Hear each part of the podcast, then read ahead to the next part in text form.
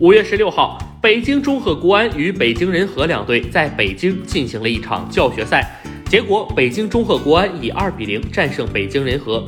国安队王子铭、张玉宁各自打入一粒进球，这也是国安自亚冠联赛之后首次进行热身赛。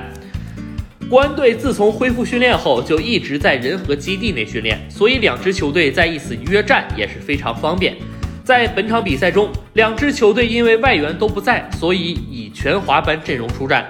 国安队由于六名国脚前往国家队集训，所以上调了多名梯队小将参与一队训练。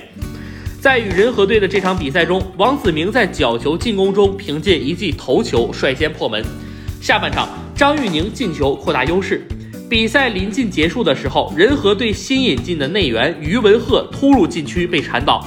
主裁判判罚点球，但仁和队将这里点球罚失，最终北京国安以二比零战胜对手。